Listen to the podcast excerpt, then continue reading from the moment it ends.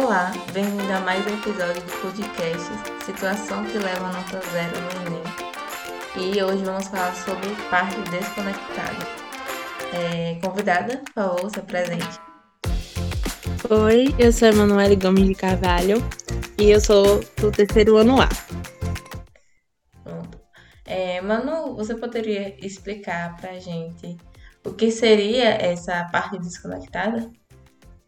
Bem, a parte desconectada, com a sigla PD, ela é basicamente o que não deve ser apresentado numa redação. Por exemplo, a redação não deve apresentar desenhos ou outras formas de anulação proposital, tipo impropérios, xingamentos, partes do texto que são realmente desconectadas do tema e que não levam a sério a redação ou o exame.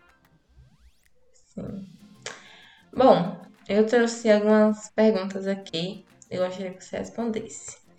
É, a primeira é essa daqui. Menção a si mesmo é considerado parte desconectada? É sim, Isla.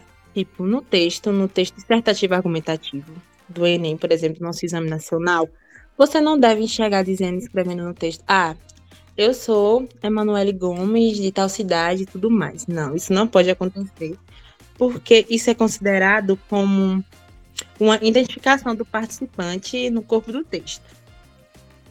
Sim. É, próxima pergunta é: Fiquei com vergonha da letra, é, escrevi lá na redação, minha letra não é muito bonita, fiquei com vergonha e quis pedir desculpa ao avaliador, deixando um textinho na folha lá no final, bem pequenininho. Pode é, escrever ou vai zerar minha nota sem chance de avaliação?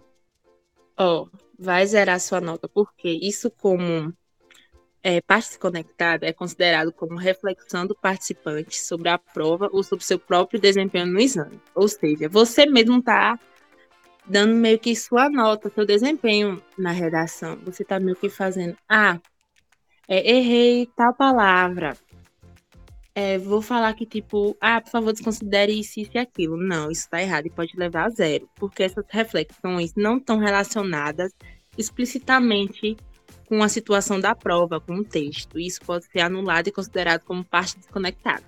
Entendi. Sem pedido de desculpas, então. Isso. É, próxima pergunta é: na questão de mensagens religiosas ou políticas, eu posso ou não falar como usar como repertório alguma fala política ou uma fala religiosa na minha redação? Vai depender, Isla. Por exemplo, se você chegar, vai depender do tema da redação. Se for relevante ao tema e você contextualizar, aí sim você pode colocar. Mas depende muito mesmo da forma como você vai fazer. Por exemplo, se você colocar embaixo, tipo, Deus te ama, no final da redação. Não, isso aí tá errado, vai fazer com que você zere. Mas se por outro lado você trazer a mensagem atrelada ao tema que é proposto na redação, aí sim eles podem considerar.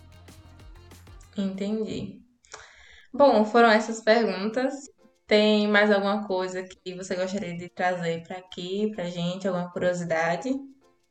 Não, acho que não, só isso mesmo. Então tá bom, gente. Isso é tudo por hoje. Muito obrigada por ouvir e até o próximo. Até mais, pessoal.